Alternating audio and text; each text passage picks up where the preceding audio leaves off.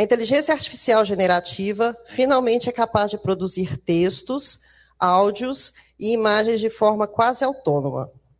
Esses avanços impactam diretamente a nossa forma de trabalhar e pensar soluções. Elas impactam na nossa produtividade e no nosso conceito de autoria, criatividade, criação e criatura. Ela também acentua as desigualdades ao exigir um novo letramento do cidadão de dados. Vamos discutir nesta palestra o funcionamento e aplicações proporcionadas pelas IA generativas, em especial o Chat GPT, e abordar os desafios que os desenvolvimentos tecnológicos apresentam ao futuro do trabalho e as novas demandas éticas e de expertise apresentadas a todos nós como sociedade. Vamos dar as boas-vindas ao professor Hugo. Já agradecendo a ele, né? Obrigada, Hugo, pela sua presença e disponibilidade. Boa palestra. Obrigado, boa noite. É, então, como ela falou, eu vou me apresentar rapidamente. Eu sou Hugo, sou professor da PUC há 23 anos, né? Coordeno atualmente o curso de Ciência de Dados, é um curso novo, está em implantação lá na Praça da Liberdade. É um curso justamente focado nessas novas diretrizes que surgiram aí com o desenvolvimento da inteligência artificial é, a PUC realmente pensando na ponta, né? É um curso que, inclusive, até esse ano nem tinha diretriz curricular, né? Agora que foi aprovado no MEC a diretriz curricular para ciência de dados. Então, é a PUC inovando e pensando na ponta. E aí nós vamos falar um pouquinho. Eu vim aqui no semestre passado, numa palestra do jornalismo, para falar sobre o chat GPT. Então, já tem algum tempo que está né, esse burburinho, né, que está é, essa discussão sobre a inteligência artificial generativa. Mas hoje nós vamos falar um pouquinho mais aprofundado, mais filosófico um pouco, né, com relação a essa questão e o impacto disso na sociedade, tá? Espero que gostem, né? Véspera de feriado é uma competição difícil, mas é, é, eu tenho certeza que vai ser bem interessante. Antes de eu colocar o título da minha palestra, eu fiz questão de colocar uma citação. Né? O Harari é um filósofo israelita, né? israelense, é, é, e ele recentemente deu uma entrevista para o Lex Friedman, que é um pesquisador do MIT da área de inteligência artificial.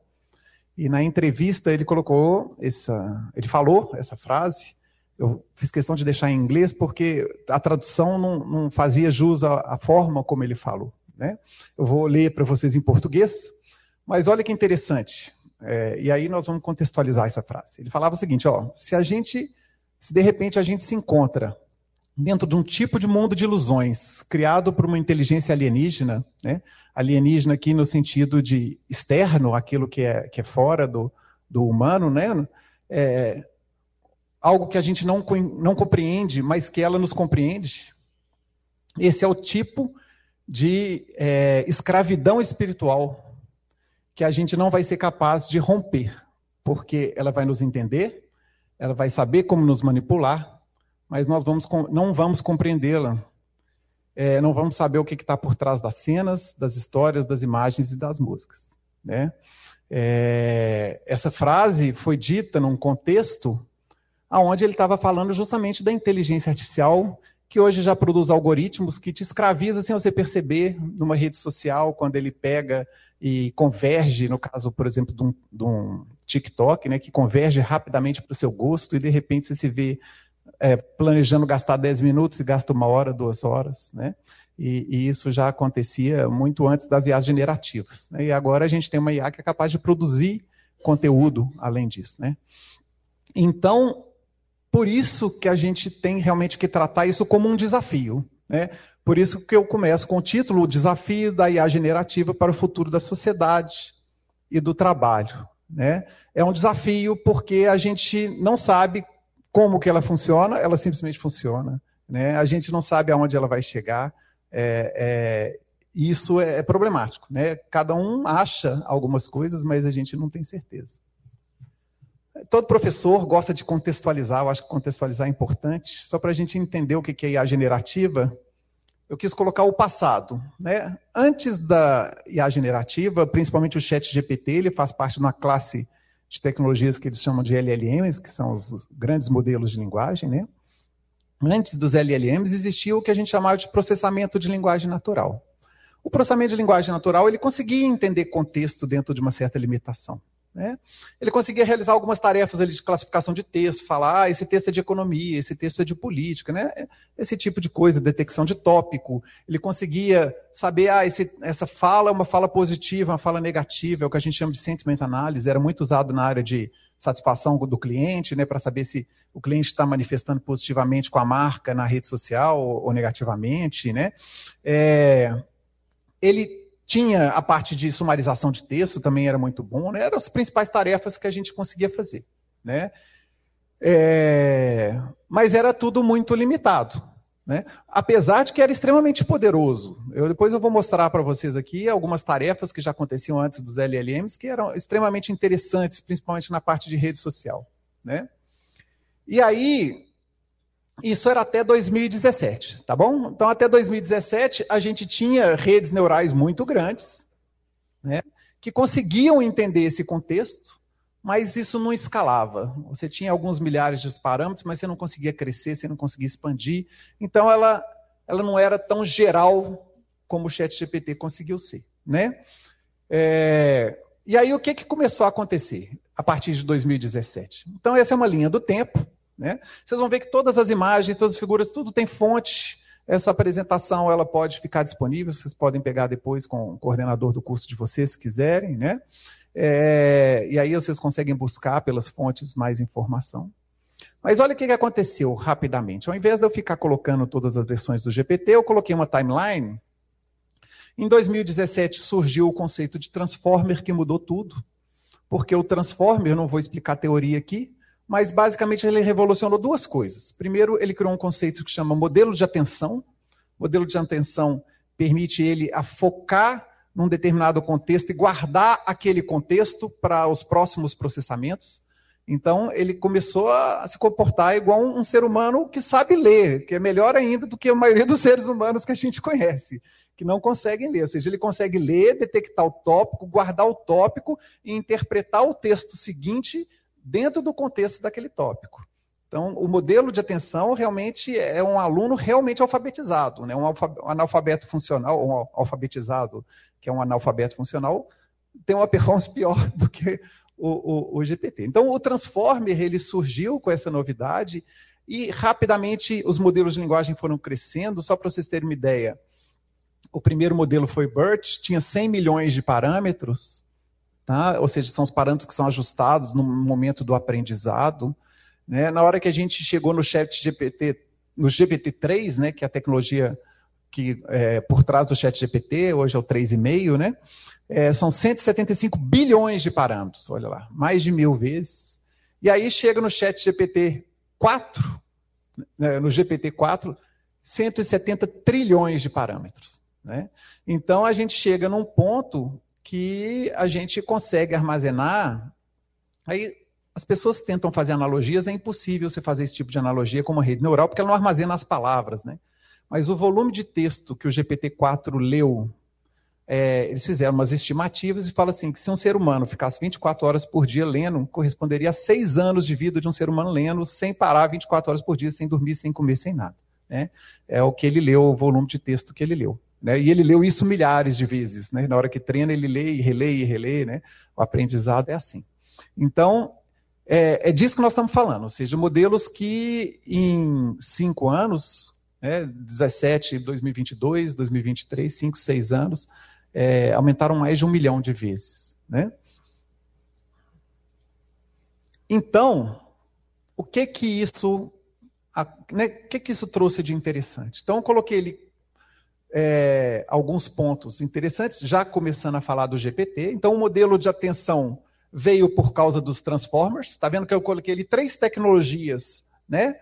O transformer, a LLM e o Chat GPT. O transformer ele possibilitou o modelo de atenção, que é o que eu estava explicando para vocês.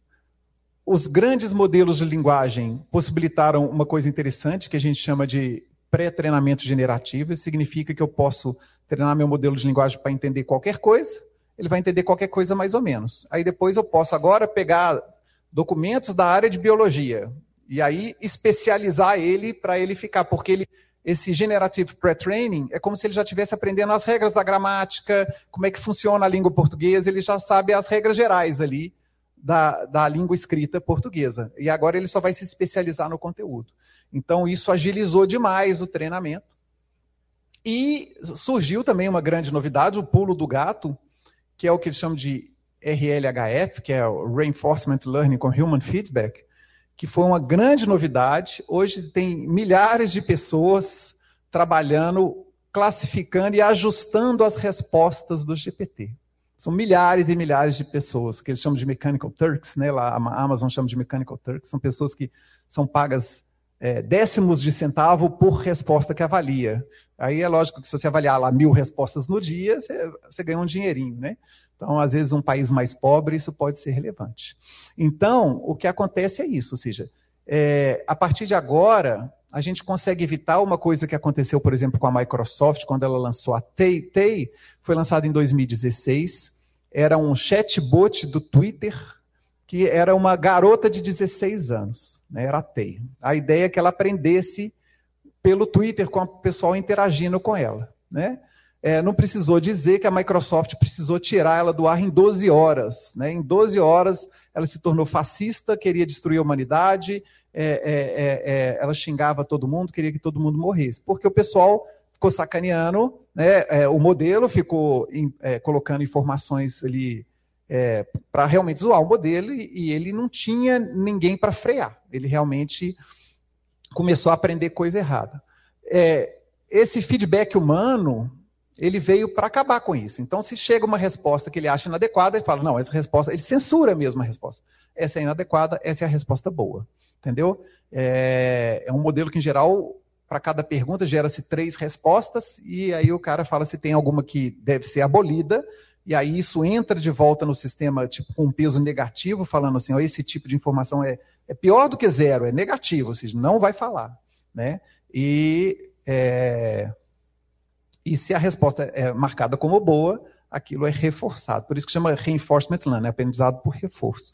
Então, essas três é, tecnologias que possibilitaram a gente chegar onde a gente chegou hoje. Então, graças a Deus, ainda tem humano no processo, mas é, eles já estão querendo mudar esse H e colocar a própria IA para poder julgar a IA. Já tem pesquisas nisso, mas depois é, a gente pode aprofundar isso no outro momento, né? Hoje não vai ter jeito.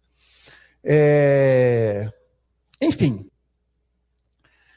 eu falei que a palestra é um grande desafio para o trabalho e para a sociedade. Né? Eu já vou começar falando dos desafios. Depois a gente fala das soluções, do que, que tem de bom. Né? Aí a gente termina com good vibes, digamos assim, dentro do possível. Mas a gente começa já com os desafios, tá? É... E a generativa e a produção de conteúdo? Essa é a pergunta que todo mundo tenta responder, apesar de que ela ainda não tem uma resposta fechada, né? É, a IA, ela produz conteúdo do zero. Em teoria, é um conteúdo criado. A LGPD não se aplica à IA generativa. Até hoje, ela não se aplica, uma vez que ela não armazena dado e ela só lê dado público. Então, veja bem, qualquer lei de privacidade, ela age sobre o armazenamento e coleta de dados. Quando você vai coleta dado de um cliente, o cliente tem que estar ciente, ele tem que ter o direito a ser esquecido, né, que é o direito ao esquecimento. Mas a, a, o GPT ele não guarda isso em lugar nenhum, porque ele guarda só o modelo. Né? Então ele lê os dados que são 100% públicos e guarda só o modelo. E aí, com esse argumento, realmente eles falam que a LGPD não se aplica e não se aplica mesmo. Né? Realmente vai ter que criar uma nova regulação para isso. Né? A primeira grande pro, né, polêmica que a gente tem na área de, de coleta de dados é a parte de propriedade intelectual. É o seguinte: será que os dados públicos podem ser utilizados como referência para uma aplicação comercial? Olha que coisa interessante. Se você for hoje no Wikipedia e quiser ser um contribuidor do Wikipedia, você pode ser. Né? O Wikipedia ele tem um termos e condições. Né? Ele é uma ferramenta aberta, gratuita, e ele tem um termos e condições que se você utilizar qualquer informação do Wikipedia, o seu texto, tudo que você produzir tem que ser aberto e gratuito.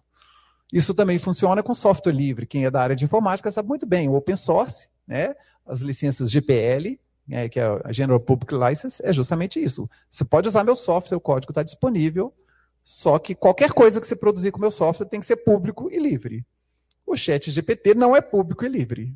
Ele não é público, o modelo não é disponibilizado, não é aberto e ele é vendido. Quer dizer, a versão gratuita é só um gostinho, você pode usar lá 20 perguntas por hora, é, num modelo antigo, que é, como a gente acabou de ver, mais de duas mil vezes menor do que o modelo novo. Então, assim, é, não tem ninguém recebendo por isso. Quer dizer, por quem produziu software livre, é, esperando que a ferramenta fosse livre, está sendo né, é, ludibriado nesse sentido. Né? E na área de código ainda é mais complicado, porque a linguagem realmente você pode gerar opções de linguagem quase infinitas. É muito fácil você gerar conteúdo original na linguagem que é ambígua, que é abstrata e tudo mais. Mas programação é muito objetivo.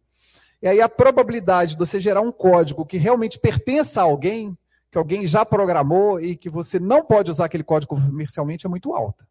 Muito alta. Então hoje já tem gente pesquisando isso, como pegar um código gerado pelo GPT e vasculhar para ter certeza que aquele código é original. Porque isso vai dar problema no futuro. Daqui a pouquinho, sua startup vira um unicórnio, vale milhões de reais. É lógico que o cara que fez o código vai te descobrir. Enquanto você não vale nada, está ali, ninguém vai estar tá nem aí para o código que você está fazendo, que você está usando o GPT. Né? Mas se, você, se o seu projeto de repente der certo, isso pode se tornar um, um, um grande problema. Né?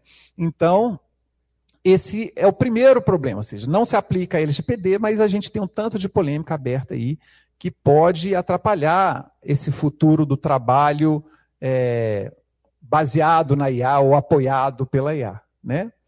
Um outro problema que a gente pode ver é a IA podendo conter vieses. Né? Eu acabei de falar que a gente tem lá o human feedback justamente para tentar evitar isso.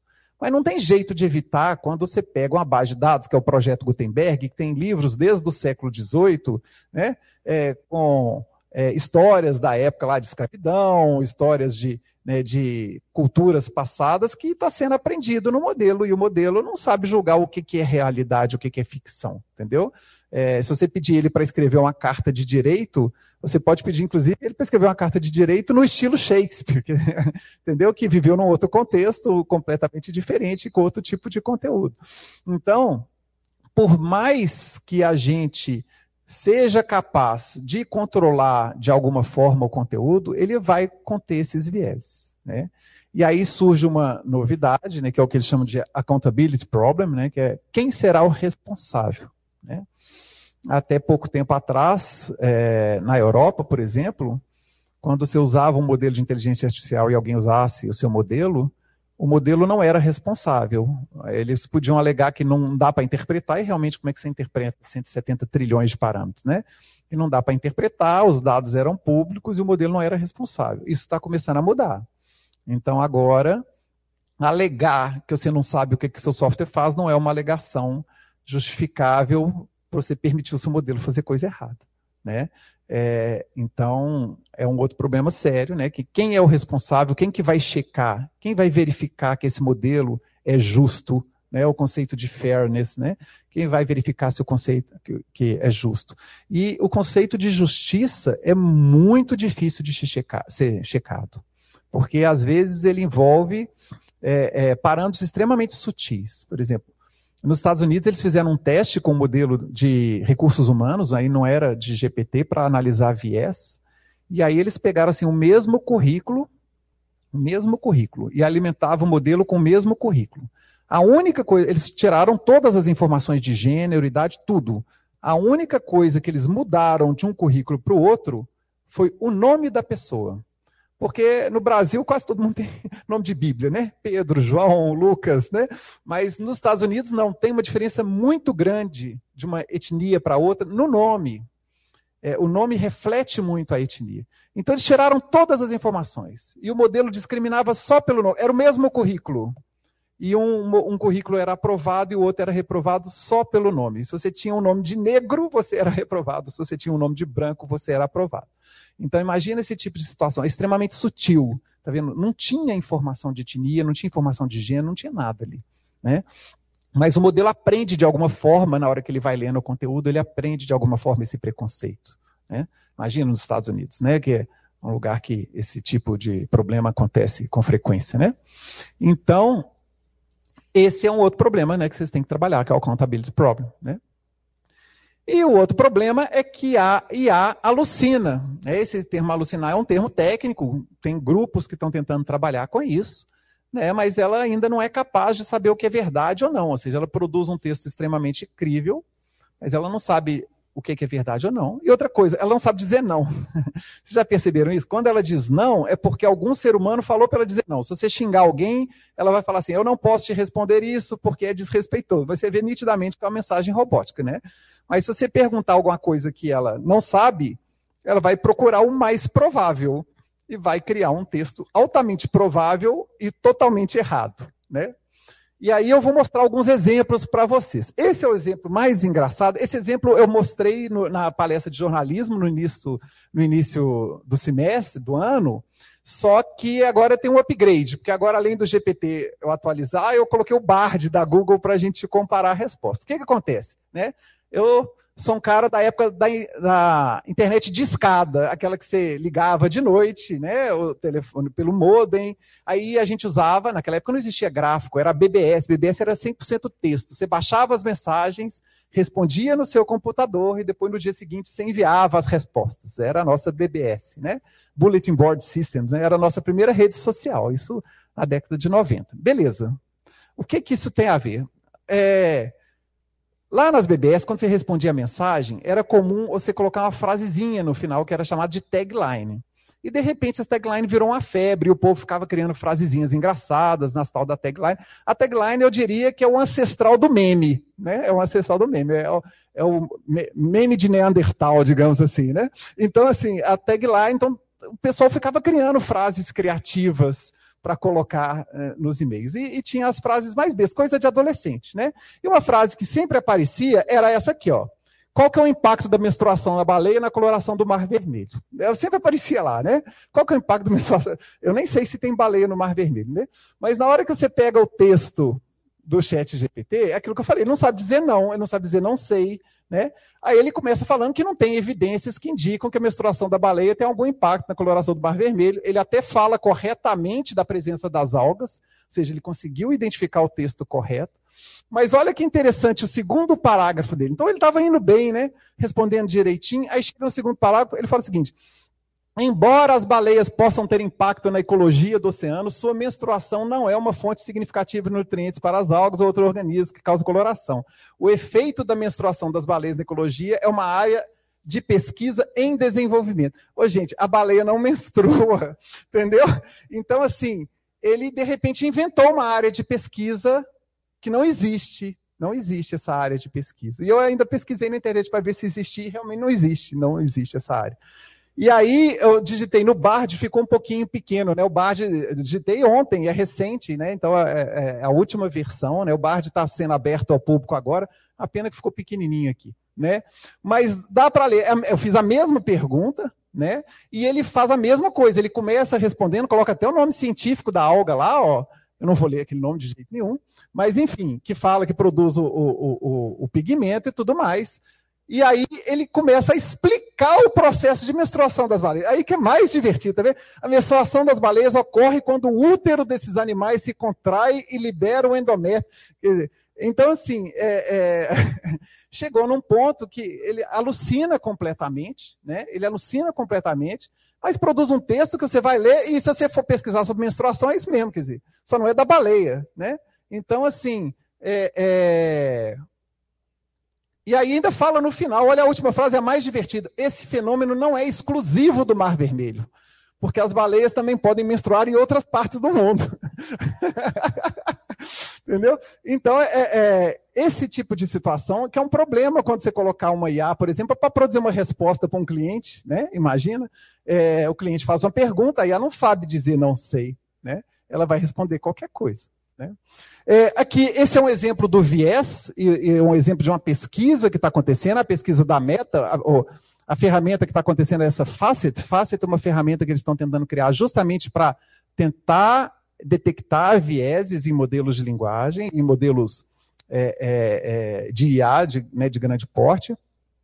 Porque olha que modelo interessante isso aqui. Isso aqui é uma ferramenta, chama Dino V2, uma ferramenta comercial, tá? que permite você detectar objetos e olha, e ele vai te dar esse tanto de características aqui, ó. Tá vendo? Ele está falando assim, ó. A classe dessa pessoa é um skateboarder, tá vendo? É um skatista, tá vendo? É, o, o tá vendo? Parece pro lado, tendência para o lado feminino. É, a cor de pele percebida é aproximadamente. Ele coloca uma paleta de cores, porque tem sombra, iluminação e tudo mais. Ele não sabe, né? É, grupo de idade jovem, cabelo louro, tá vendo? A iluminação tá, tá ruim, tá vendo? E o que está visível é o torso. Tá bom. Então ele identifica aí diversos atributos e tal. Então, olha que interessante o que, que o Facet faz. O Facet ele começa a testar isso com vários modelos. Olha como é que é difícil se você for usar isso na sua empresa. Você tem que fazer isso, né? Ele começa a testar com vários modelos, com várias imagens, e aí vem a pergunta: será que ele detecta skatistas com a mesma frequência, a mesma precisão, se for masculino ou feminino? Entendeu? Porque esse algoritmo, na hora que ele começou a testar, eles começaram a perceber que o Dino tinha uma tendência maior a acertar um skatista na imagem quando era do sexo masculino se era do sexo feminino, ele tinha uma tendência a errar. Né? Então, ou seja, esse tipo de viés é um viés sutil, que tem horas que ele vai acertar, tem horas que ele vai errar. Quando ele errar, você vai falar, não, isso é coisa da IA mesmo, IA não acerta 100%. Só que você percebe, de repente, que ele está acertando muito mais para um sexo do que para o outro. Né? Isso pode ter diversos impactos. Né? Então, é, quando a gente fala sobre justiça em modelos de aprendizado, é isso, é uma tarefa complexa. Ou seja, se você vai realmente utilizar uma informação para uma tomada de decisão, se ele leva em consideração se ele tem um desempenho diferenciado em função do sexo, da cor da pele, da idade ou qualquer outra característica, isso tem que ser levado em consideração. O impacto né, da produção de conteúdo e propriedade intelectual. Né? Essa é uma reportagem que eu coloquei, é uma reportagem recente. Né? É, aqui, ó, 13 de julho de 2023. Tá? O que, que essa reportagem mostra? uma greve dos roteiristas de cinema, apoiado pelos artistas. Gente, atrasou série do Netflix, vocês viram? Teve série do Netflix que foi atrasada por causa disso, né, com essa greve. Né? Por causa do chat GPT. Entendeu? Aqui está escrito AI Technology, mas na verdade o que estava acontecendo é que estão começando a usar o chat GPT para produzir os roteiros. Né? E aí é, aumenta a produtividade, gera um tanto de roteiro. Daqui a pouquinho a gente vai ter um tanto de sitcoms lá, aquelas sériezinhas mais levinhas, tudo igual, né? Com os roteiros tudo com a mesma estrutura, com a mesma cara, né? Produzindo, né? inundando a gente de tanto de roteiro mais ou menos, né? Meia boca, mas pagando menos para o roteirista, porque o roteirista agora vai gastar menos horas, eles vão contratar um roteirista menor e botar o GPT para produzir. Né? Então, isso gerou uma preocupação é, é, eles querem utilizar o chat GPT, os próprios roteiristas querem, mas eles querem criar alguma regra regular, colocar, tem que colocar avisado, ah, esse roteiro foi criado com a ajuda, tipo assim, powered by, by IA, né? Ou seja, tem que deixar claro que aquele roteiro foi criado com auxílio da IA. Eles querem garantir que vai ter sempre um roteirista, que de repente a IA não vai poder ser 100% autônoma, né? E, e, e esse roteiro tem que ser verificado, tem que ser checado, né? Então, mostra que o impacto chega numa das maiores indústrias do mundo, né, das indústrias mais lucrativas do mundo aí, o impacto da inteligência artificial, né? Aquela questão que eu falei para vocês da alucinação e do accountability problem, né? Aqui um exemplo real do accountability problem, né? É uma reportagem também recente, tá vendo? ChatGPT acusa erradamente um professor de direito de assédio sexual. Esse caso é um caso interessante porque um colega desse professor estava fazendo uma pesquisa sobre assédio sexual no campus universitário, lá na Inglaterra, e aí, para poder facilitar a busca dele pelas jurisprudências, pelos casos, digitou e perguntou para o ChatGPT: me dá uns casos aí de assédio sexual, achando que o ChatGPT era uma máquina de busca igual o Google, que fosse buscar as jurisprudências. Ele começou a inventar histórias de assédio sexual, colocava números de casos até que existiam, mas que não tinha nada a ver com aquele caso. Né? E acusou um colega dele de direito. E ele falou: Eu conheço esse cara, não tem nada. Aí foi, aí foi assim que eles descobriram. E realmente é, ele tinha criado uma história totalmente crível, tinha criado todo um caso mesmo de assédio, explicando, e falou: oh, isso está sendo julgado no processo tal, da corte tal, tudo detalhado, tudo alucinado, nada era verdade. Né? Então, assim, é, a, menstruação da baleia, é, da baleia é divertido, isso não é divertido. Né? Isso acaba com a vida de uma pessoa, até ser descoberto que é mentira. Né? Então, mas a produção de conteúdo ela funciona. Eu falei para vocês que a gente começa então com esses três problemas, é, que é o problema da propriedade intelectual, da accountability do viés, né, que é a questão da justiça, mas já está funcionando e a gente já tem diversas ferramentas. Essa é uma ferramenta que eu coloquei na época, principalmente para o pessoal do jornalismo, uma ferramenta extremamente útil, extremamente eficiente. Ela chama é, AI Article Writer, né, em, em Sonic, da Write Sonic, tá? que é uma ferramenta baseada em modelo de linguagem, aonde você fala, oh, eu preciso fazer é, uma notícia com um determinado título. Aí eu coloquei lá o título lá, como a inteligência artificial está revolucionando o futuro. Entendeu? Ele propõe várias sequências de tópicos para sua para sua apresentação, para o seu artigo, entendeu? Você vai escolhe quais tópicos que você quer, tudo na ferramenta, fala, eu quero esse tópico, eu quero esse tópico, entendeu? Você vai escolhe, aí você monta a sua estrutura, tá vendo? Então, ele não está tirando o controle do ser humano, ele está ajudando, está ajudando a inspirar, né? Está dando ideias, às vezes te lembrando de questões que você poderia passar batido. Né? Então, nesse sentido, é interessante. Né? E ele chega, inclusive, a buscar em bancos de imagem, no caso do Pixabay e outros bancos de imagem. Você pode, inclusive, se você pegar a versão paga dele, colocar a senha da sua empresa para pegar no, nos bancos que são pagos, né? É, e aí ele vai e monta o artigo, formata, inclusive, colocando imagem que você pode escolher uma imagem apropriada. E ele achou que para IA e futuro essa imagem era apropriada. E não é ruim, não. Ó. Até que é boa né, para o artigo, né, o impacto da IA no futuro. Até que não é uma imagem ruim, não. E aí ele monta, tá vendo? Então é um caso que é completamente diferente de você ficar brincando de gerar conteúdo aleatório ali no chat GPT. Realmente é um caso de uma ferramenta construída para apoiar o trabalho, nesse caso aí, o trabalho do redator, né? É... Aí geram os outros problemas, né? esse problema e já tem vários estudos. Não dá tempo, né, da gente falar tudo, mas tem vários estudos mostrando que o volume de publicações na biblioteca da Amazon começou a crescer rapidamente agora, com a liberação desses GPTs, né? Mas esse aqui é um caso clássico, né? Esse esse jovem aí escreveu um livro usando a IA, até as ilustrações foram feitas para o IA num fim de semana. Então, no fim de semana, ele sentou, criou um livro. É lógico que é um livro infantil, né? Mas mesmo assim, ele criou o livro, editorou, colocou todas as imagens, tudo gerado pela IA num fim de semana e publicou na Amazon e gerou o livro, né? Então, assim, é, tá vendo? O Amar Heschel lá, tá vendo? Escreveu e ilustrou um livro em 72 horas usando ChatGPT e o Midjourney. Tá? É... Tá vendo? O livro ficou vira, é, né, viralizou no Twitter, mais pela questão do chat GPT do que pela qualidade do livro propriamente dita, né, que gerou uma revolta gigantesca nos artistas. Né? Assim, de repente, porque quando você escreve um livro, você tem uma história por trás, você tem um contexto, por que, que você está escrevendo, que mensagem que você quer transmitir para a criança, né? É, o que, que você está construindo ali. Né? Não é você simplesmente gerar uma história aleatória baseada no tópico mais frequente que está na moda na internet. Né? E aí, de repente, você invade a internet com lixo aí. Né? E realmente foi assim. É... Ele ficou assustado com, com o volume de, de haters que ele teve, de preocupações que teve. Né? Então, esse que é o grande problema do GPT. Né? Eu acho esse meme engraçadíssimo, né? É, é, é, esse Tom Fishburne, ele tem um tanto de meme na área de tecnologia que vale a pena depois vocês entrarem, né? E na área de marketing, né? É, market, é, que é o site dele, né? Ele fala assim, a IA transforma um único ponto lá, um bullet, né, um único marcador, tá vendo? Esse, tanta, essa lista de tópicos num grande e-mail que eu posso fingir que eu escrevi. e do outro lado, o cara, a IA agora permite que eu pego um, long, um texto longo que eu fingi que li e transformo numa lista de tópicos de volta para mim, entendeu? Então, de repente, você está usando a IA não para melhorar a produtividade, mas para gerar lixo, para inundar o mundo com lixo. Essa é uma preocupação séria de, de quem também é contra ou é crítico em relação às IAs generativas, né?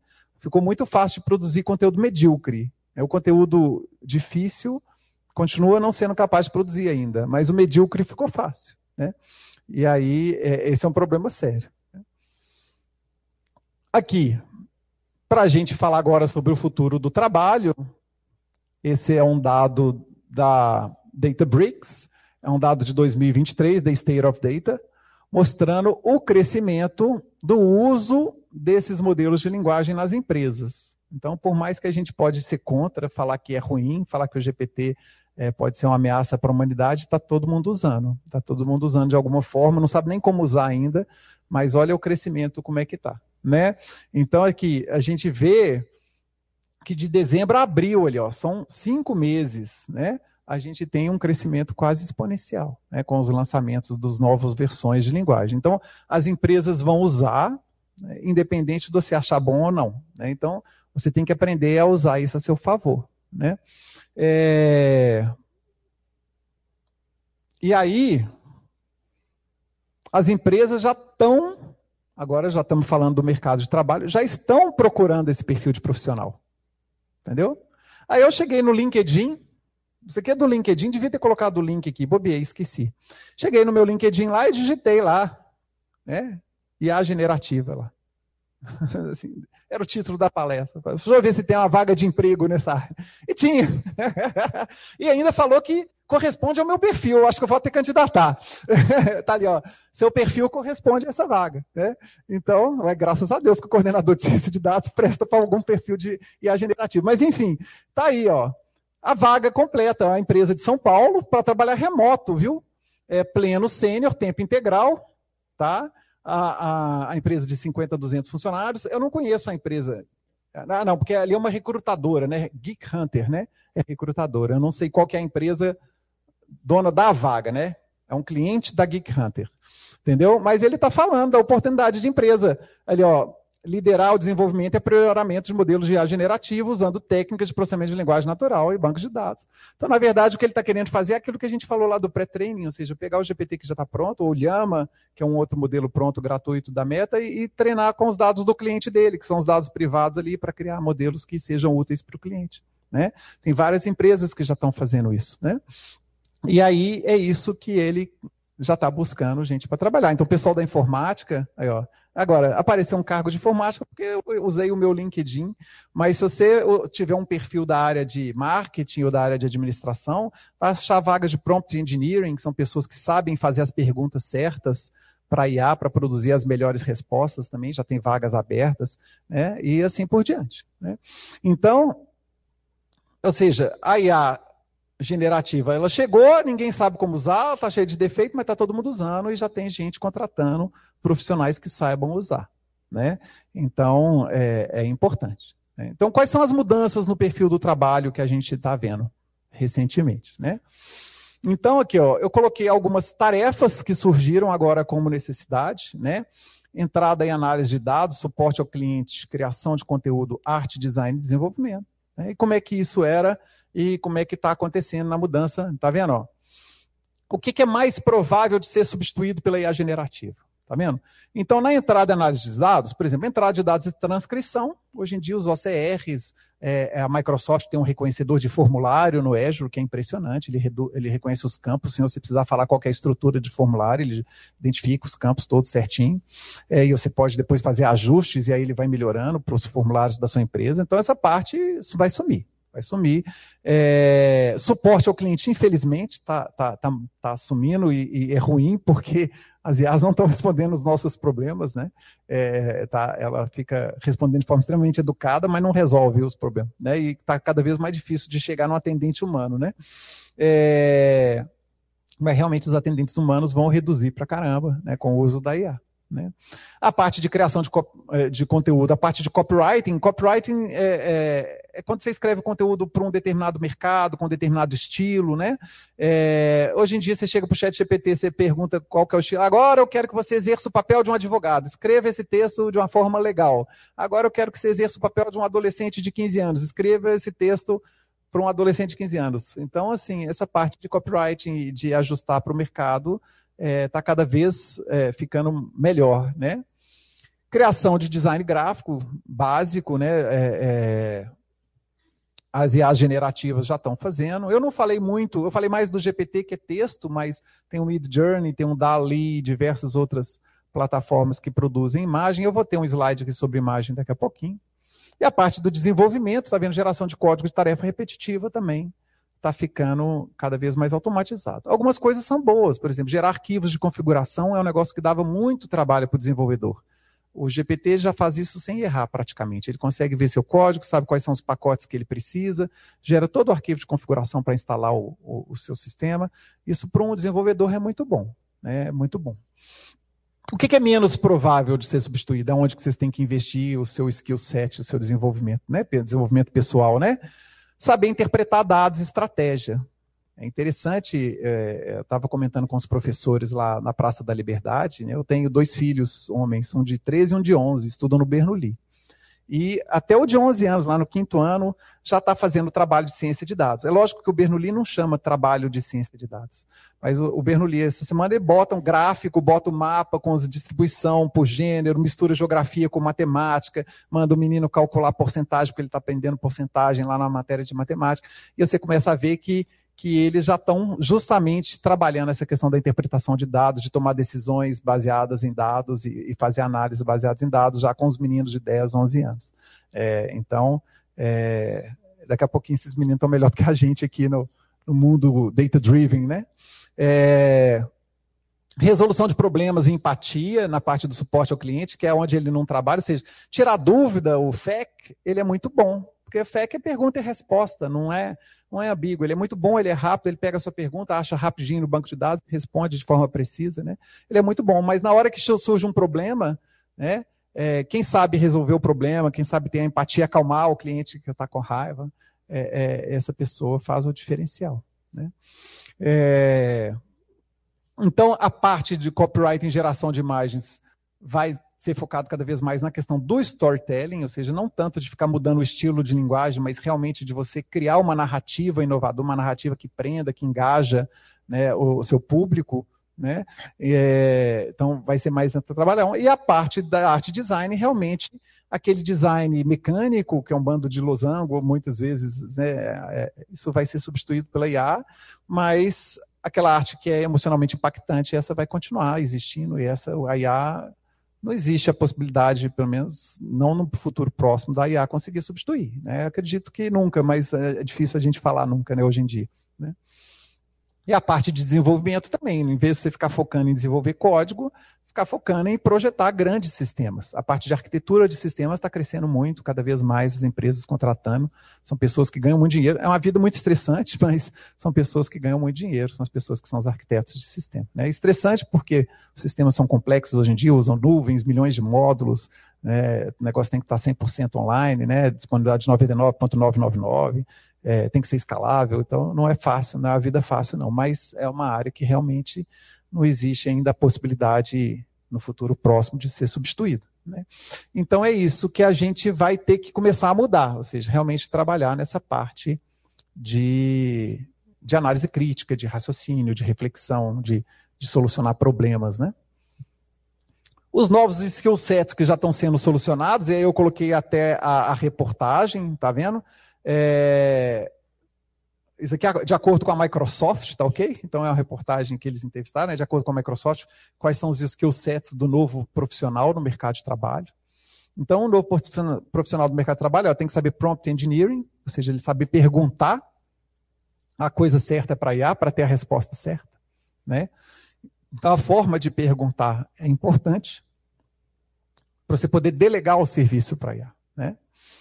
Fact-checking, que é essa capacidade de você detectar é, assertivas que a IA faz que merecem e precisam ser checadas para poder garantir que ela não vai alucinar, ou pelo menos que ela alucine só na parte do floreio da mensagem, mas que na, na, na informação relevante mesmo ali ela esteja precisa né, e correta. E a parte, lógico, de detecção de viés, que é o bias, né? É, e, e, de lidar com esses vieses também é fundamental. Né? E essa parte é difícil, né? É, detectar e tratar esses viés e preconceito da regenerativa. Então, esse é o novo skill set do profissional. Né? Isso do ponto de vista de competência técnica, né? porque fact-checking, prompt engineering, isso é tudo competência técnica, e do ponto de vista de competência comportamental, né? É, é, também ficou faltando a fonte aqui, mas é, nesse outro artigo, A competência comportamental hoje a gente vai ter que ter então esse pensamento crítico, inteligência emocional. IA não tem inteligência emocional, IA não tem nem consciência, né? Que dirá inteligência emocional. IA não sabe o que é sofrimento, né? IA não sofre, né? Então, se ela não sofre, ela não tem como ter empatia com o ser humano. No dia que a IA sofrer, aí nós estamos perdidos. Né? Aí nós estamos perdidos. É, então, comunicação e relacionamento interpessoal, a IA também não sabe fazer. Então, isso, a, a, quem souber fazer bem, também nunca vai ser substituído. Né? E adaptabilidade, agilidade de aprendizado, letramento técnico e digital. O letramento técnico e digital, gente, é tão importante, porque olha só, quantas vezes. Eu sou também, além de ser o coordenador de ciência de dados, eu não sei se algum de vocês sabe, mas eu sou também o professor de uma disciplina chamada Introdução aos Sistemas Inteligentes, a disciplina virtual, que tem 600 alunos matriculados, né? Ela tem alunos de 23 cursos diferentes da universidade. Imagina. Então, é uma disciplina que a gente ouve de tudo. E quantas vezes a gente já ouviu um aluno chegar e falar assim: ah, eu escolhi direito porque eu não gosto de matemática, não gosto de computador, é um absurdo eu ter que fazer essa disciplina, entendeu? Eu fico com dó, né? Eu fico com dó, porque é, o letramento digital é tipo uma obrigação hoje em dia, né? Normalmente eu respondo de forma muito calma e mando um link da Associação Brasileira de Lotex, que é um site que tem tipo umas 100 startups na área do direito, todas usando a tecnologia, prontas para substituir o trabalho desse cara que não quer aprender tecnologia. Entendeu? Então, assim, desde fazer orçamento de caso, analisando o caso e falar assim: ó, esse caso vai te custar tanto, então o preço do caso é esse. Prever é, é, duração do processo. É, em direito comercial, ele propõe, né, ele propõe, como é que chama? Acordos. Ele fala assim: ó, nesse caso, o mais provável é você conseguir 80% do valor da causa, então vamos propor um acordo com 80% do valor da causa, economiza o custo judiciário, resolve isso rapidinho. Então, assim, tem Lotec para todos os tipos do serviço no direito, né? Usando o IA das diversas formas possíveis. Todos esses exemplos que eu dei utilizam inteligência artificial, né? É, então, assim, aí dá dó da uma pessoa que tem um pensamento que ainda não percebeu o mundo que ele está. Né?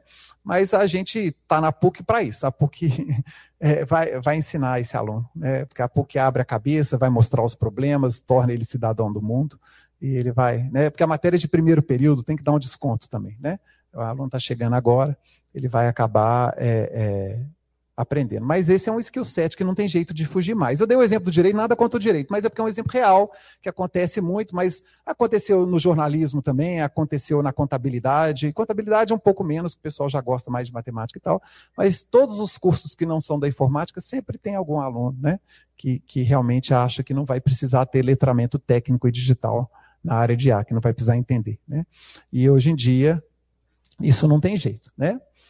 E reclamar também não é a solução. Agora estou parecendo pai, né? Reclamar também não é a solução. É porque uma coisa boa é se reclamar, mas os modelos são ruins. É, são mesmo, são mesmo. É. Mas não é a solução. Ó, os modelos estão melhorando muito rápido. Isso aqui é um artigo legal para danar. Esse eu peguei um modelo do artigo, mas esse artigo ele mostra a evolução com diversos prompts na área de matemática, de literatura. É muito interessante esse artigo aqui. Ó. Depois vale a pena ler. Tá? É, chama aqui ó, é, Sparks da Inteligência Artificial. Tá vendo? Experimentos com Chat GPT-4. E aí mostrando o artigo como é que começou TIX é uma linguagem de diagramação do LaTeX, que é uma coisa da área de TI, que gera um programinha que gera uns desenhos. Entendeu? É uma linguagem onde se faz assim, desenho quadrado na posição tal, entendeu? Então ele chegou para o GPT e mandou desenhar um unicórnio. Tá vendo? O prompt era sempre o mesmo. O prompt é esse aqui, ó. Draw unicorn in ticks. Era esse o prompt. Entendeu? Era só isso. Desenha um unicórnio em ticks. Entendeu? E eles foram testando todas as versões do GPT. Olha como é que o unicórnio começou lá nas primeiras versões. Olha como é que o unicórnio já está. Isso em um ano. Isso em um ano. Entendeu? Até o, e nós nem acabamos o ano ainda, na verdade. Né? Até o final do ano, esse unicórnio já vai estar tá muito melhor. Entendeu? Lembrando que o Tix ele só desenha triangulinho e quadradinho. Então, nem que o GPT queira, ele não vai conseguir desenhar muito melhor que isso, porque o Tix não foi feito para isso, entendeu? Não foi feito para desenhar unicórnio, foi feito para fazer gráfico, né? Mas é, mesmo assim não está ruim, né? Já está melhorando muito, né? Já tem uma crina, já tem o, o chifrezinho lá, ó é, já está tá chegando lá. Então, assim, não adianta reclamar porque muda demais. Por isso que eu evito colocar nesses meus slides tecnologias e ferramentas, porque daqui a um mês, se você for abrir esse slide, metade das tecnologias, umas já, já faliram, não deu certo, a outra virou paga, a outra, entendeu? E, e, o que eu mostrei já não é mais, então, assim, não faz sentido nem a gente apresentar a ferramenta específica de tão rápido que está surgindo, né? E a IA generativa, por pior que ela seja, ela pode potencializar a criatividade, se você usar ela a seu favor. Ela gera ideias que você não imagina. A verdade é essa. E ela gera muitas combinações de ideia muito rápido. Então, isso ajuda demais a inspirar a gente, tá vendo? Então, essas duas imagens foram criadas com o mesmo prompt. Light bulb, né, que é lâmpada, flor, tons pastéis, formas geométricas, simplicidade, linhas limpas, né? E é, still life é natureza morta, né? Minimalista, né? Entendeu? Ele usou esses termos extremamente abstratos e mandou ela gerar, e ela foi gerando. E olha como é que ela gera coisas completamente diferentes com o mesmo prompt. Né? Então, assim, é, esse é o Mid Journey, né? Que gerou isso aqui. Então, é, a IA ela pode ser utilizada. Você não pode pegar e copiar e colar, né? Fazer plágio, usar a IA para fazer o trabalho. É, até pode, né? o risco é seu. Mas, assim, é, do ponto de vista pessoal, você copiar e colar é burrice. Mas do ponto de vista de crescimento e de te ajudar a explorar, ela pode ser útil. Você pode pegar o texto, analisar, ver, pedir para ela explicar melhor, e funciona bem nesse sentido, sabe? Então, a IA ainda tem essa vantagem. É, nós estamos chegando no final. Ah, é, o por onde começar eu deixei aqui, mas é mais é por curiosidade mesmo, algumas ferramentas legais que dá para vocês trabalhar. Tem uma ferramenta super divertida para quem é professor, mas quem é aluno também, aquela buildalesson.org. Ele pega um vídeo do YouTube, acha os tópicos do vídeo e gera um slide de PowerPoint. Então, olha só, ele já resume o vídeo para você e já gera um slide do PowerPoint do que, que aquele vídeo falou. É muito interessante. É, ajuda para caramba. Né? Então, assim, é, então tem várias ferramentas que a gente pode utilizar hoje em dia né, para poder a gente começar a trabalhar, inclusive aprender a fazer prompts, né? É, prompts bons com cadeia de pensamento, né? Eu já estou caminhando para o final. Maravilha. Eu tinha previsto uma hora para poder a gente. Né, eu conheço São Gabriel, fui coordenador do sistema de formação aqui seis anos, né? Há muitos anos atrás. Né? Eu dei aula, até a pandemia eu dava aula aqui no São Gabriel. A pandemia que me afastou de cá. Mas, enfim. É, eu sei que sair daqui dez e meia da noite é complicado, né? Tem questão do ônibus, tem questão. Né? Então, eu planejei para a gente ter tempo para conversar. É, então, os riscos potenciais da IA para a sociedade. Olha só. Redução da força de trabalho. Isso vai acontecer. Isso vai acontecer. Já acontecia antes do GPT. Né? Antes do GPT, por exemplo, a gente está falando do direito, né? É, na área de contabilidade, análise de contrato, é, lá nos Estados Unidos, teve um robô que foi criado pelo agora eu estou na dúvida se foi o JP Morgan, né, mas foi por um banco lá dos Estados Unidos, que ele fazia em uma hora o trabalho de 300 advogados em um mês, analisando o contrato. Entendeu? Ele analisa os contratos todos com a ferramenta de linguagem e só grifa os pontos do contrato que ele acha que deve ser analisado por um ser humano. Se o contrato já segue o padrão da empresa, ele já aprova automaticamente. Entendeu? Então, assim, é, então, isso já existia pré-GPT. Né? Então, redução da força de trabalho vai acontecer. Estima-se que vai haver uma eliminação completa na área de suporte ao cliente, né, com os chatbots e, e, e contatos inteligentes, né, que hoje vai ficar cada vez mais difícil, até ficar quase impossível você falar com o ser humano na área de suporte ao cliente. Né. A parte de golpe tem muita gente preocupada com isso, né? As fake news vão ficar cada vez mais plausíveis, né? É, é, tá ficando cada vez mais assustador, porque os textos vão ser extremamente convincentes, é, e aí vai ser mais fácil da gente cair em golpe, né? Então, a gente vai ter fazendas de conteúdo de hacking. Ah, isso aqui, gente, pode parecer um termo ultra técnico, né? Mas afeta a vida de todo mundo. Quer dizer, quando você faz uma busca, a informação mais relevante é utilizada baseada em diversos critérios de relevância, de links, de qualidade do conteúdo, etc. E, tal, né? e aí surgiu uma área do marketing e da área né, de produção de conteúdo que chama SEO, que é Search Engine Optimization, né? Como você escrever de uma forma que o seu conteúdo vai para o topo da lista. Né? Mas você ainda tinha que escrever algo relevante, você ainda tinha que trabalhar com questões relevantes ali. Se o seu conteúdo não fosse ruim, ele era rebaixado. Mas se de repente você tem um robô de GPTs gerando conteúdos e testando qual deles que vai ficar na lista, de repente você vai ter um bando de lixo na sua busca, acabou a busca. Né? A busca não vai funcionar mais. Percebe? A busca vai passar a ser um site de propaganda. Quer dizer, só vai aparecer coisas de propaganda, porque os textos vão ser. É, é uma engenharia mesmo, eles vão ser lapidados para enganar as máquinas de busca e parecer relevantes. Então, textos irrelevantes. De fazer busca acabou. Aí como é, nós vamos ter que voltar à enciclopédia Barça, na nossa época era Barça, né? É, como é que é? É, é? é, era Barça. Conhecer era a versão nacional, né? Tinha, pois é. Então nós vamos ter Delta Larousse, né? Era mais, pois é, enfim, nós vamos ter que voltar às enciclopédias, né? Porque a gente não vai conseguir achar mais nada na internet. Então isso é um problema sério se isso realmente acontecer, né?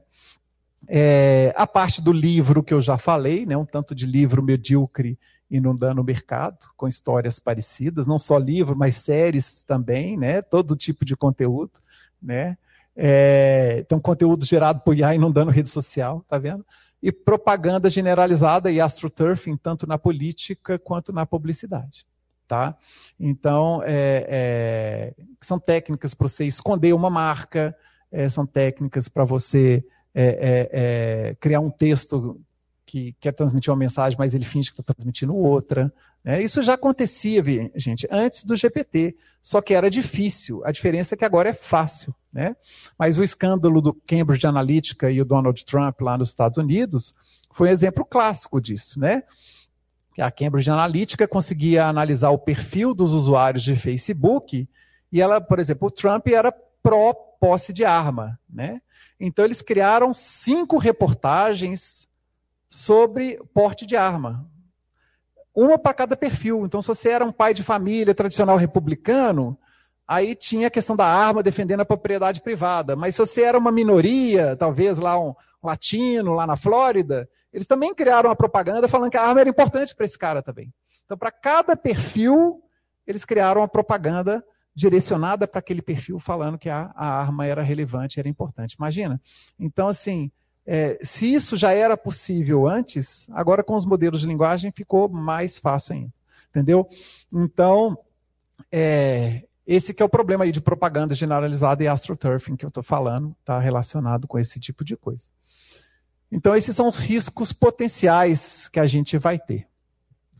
Agora, eu vou falar de um risco meio cataclísmico, mas que ele é real e que o pessoal está discutindo muito. Quem aqui já ouviu falar de alinhamento da IA?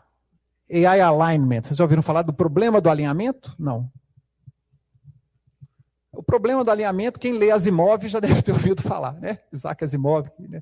escritor de ficção científica. O que é o problema do alinhamento? Lá o livro Sally, você lembra do carro, né?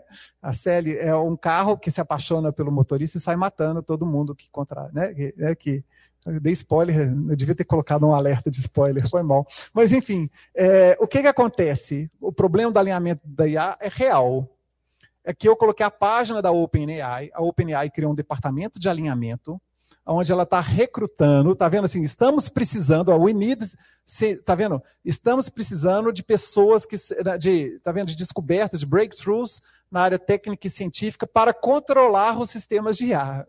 Tá vendo? Aqui, ó, a definição do problema do alinhamento é esse aqui, ó é a ideia de que os objetivos dos sistemas de IA podem não estar alinhados com os objetivos da humanidade, dos humanos. Um problema que seria intensificado se o sistema de IA superinteligentes forem desenvolvidos. É aqui que as pessoas começam a falar sobre riscos de extinção. O que, que acontece? Né? Hoje, hoje a IA está alinhada, ou ela não é capaz, ela não é superinteligente. Né? Mas se a IA se tornar superinteligente e ela começar a julgar que o ser humano é prejudicial ao desenvolvimento dela, ela pode convencer o ser humano, né? É, ela pode escravizar o ser humano, ela pode, de repente, manipular o ser humano, né? Então, hoje, A IA não é capaz de fazer isso, mas eles já conseguem identificar alguns discursos e já estão trabalhando como detectar esse tipo de discurso. Isso se chama problema do alinhamento. É um problema sério, tanto que aqui no finalzinho, na página da OpenAI, eles estão é, disponibilizando 2 bilhões de dólares em processamento só para trabalhar no problema do alinhamento. Tá? E eles colocam aqui, ó, estamos procurando por excelentes pesquisadores de machine learning e engenheiros para se juntar a nós. Então é um problema sério onde eles estão juntando a nata da nata da tecnologia para pesquisar o problema do alinhamento, porque é, daqui a pouquinho a IA está tomando um tanto de decisão para nós e, e, e, a gente tem que ter certeza de que isso está alinhado com os objetivos da humanidade. Né? É, é um desafio que está em aberto, viu? eles não sabem como fazer ainda. Tem vários projetos lá dentro, eles estão tentando descobrir como fazer mas eles têm medo, né? Eu, eu, vi a entrevista com o diretor desse departamento, eles têm medo de, na hora deles começarem a criar ferramentas para checar se a IA está tentando destruir a humanidade, ele acabar ensinando a IA a enganar as ferramentas e ela conseguir destruir a humanidade mais fácil. Então, esse é um outro problema, entendeu? Ou seja, se eu começo a criar ferramentas para tentar testar a IA, e eu começo a testar a IA demais, a IA ela não aprende, ela não tem um aprendizado por reforço, ela começa a aprender a enganar as ferramentas, entendeu? E vai, ela vai ficar. É como se você tivesse, ao invés de bloquear a, a inteligência, você está ensinando ela a ser mais malvada, digamos assim, né? Então eles, eles não sabem nem como fazer direito por causa disso, entendeu? É... Então é um problema sério. E aí eu chego para o final. Vocês lembram que lá no início eu comecei com a citação lá do, do Harari, né? onde ele estava justamente com esse medo. Ele fala que o maior medo dele não é a IA controlar robô assassino, isso é ridículo. Né? A IA não vai controlar robô assassino agora, não faz sentido para a IA, entendeu? Mas a IA, ela vai nos, ela pode nos escravizar daquele jeito. Né? E aí eu termino com essa essa passagem da mesma entrevista, onde ele fala sobre o futuro do trabalho e da sociedade, onde ele fala o seguinte, ó, o problema é que nós não temos nenhuma ideia de como o mercado de trabalho vai estar daqui a 10 anos. Né? Isso é a novidade. Não tem nenhuma ideia. Né? Tá vendo? Nós não temos ideia quais habilidades vão ser necessárias. Né? Se você acha que você tem que aprender a programar porque eles vão precisar de programadores de 2030, não sei, porque agora eles lançaram uma versão específica para o Coder X, né, que já fala que torna o programador 10 vezes mais produtivo né? Se torna um programador mais 10 vezes mais produtivo, significa que é 10 vezes menos programadores, né? Então, assim, é, tá vendo? Se você está pensando aprender linguagens, por exemplo, ser um tradutor, ser alguma coisa nesse sentido, guia turístico, já tradutor não existe mais, acabou, né? E antigamente tinha tradutores, né, para traduzir documentos e tudo. Hoje em dia não tem mais, né? É, então, assim, as skills mais importantes, as habilidades mais importantes, é se manter aprendendo, tá vendo? E sempre mudando ao longo da vida, né? O que é muito difícil. É muito fácil falar, ah, você tem que se reinventar, vai se reinventar, né? Todo dia, todo ano, toda hora, se reinventar. Na área de TI, a gente que é professor, já todas as férias a gente já tem que testar todos os códigos que de um semestre para o outro o código para de funcionar. Né? Imagina, você tem que fazer isso com a sua vida inteira. Né? Todo semestre você tem que dar um boot na sua vida e reajustar seus objetivos, suas habilidades. Né? Isso é, é, é difícil para danar. Né? Tá vendo? Nos manter sempre se reinventando. Né? Então, é, ele até falou, é uma forma de, de prática espiritual, você construir a sua personalidade, construir a sua mente o mais flexível possível. Tá vendo? É, então as pessoas sempre acharam que educação era como construir uma casa de pedra com né, boas fundações.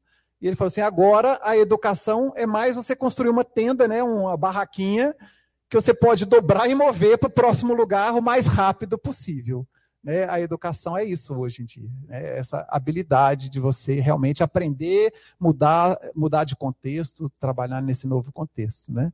Então, com essa frase aí, tá vendo? Ele fala assim: esse é o, é, o século XXI. Com essa frase aí, eu termino essa apresentação e fico à disposição para perguntas. Aí.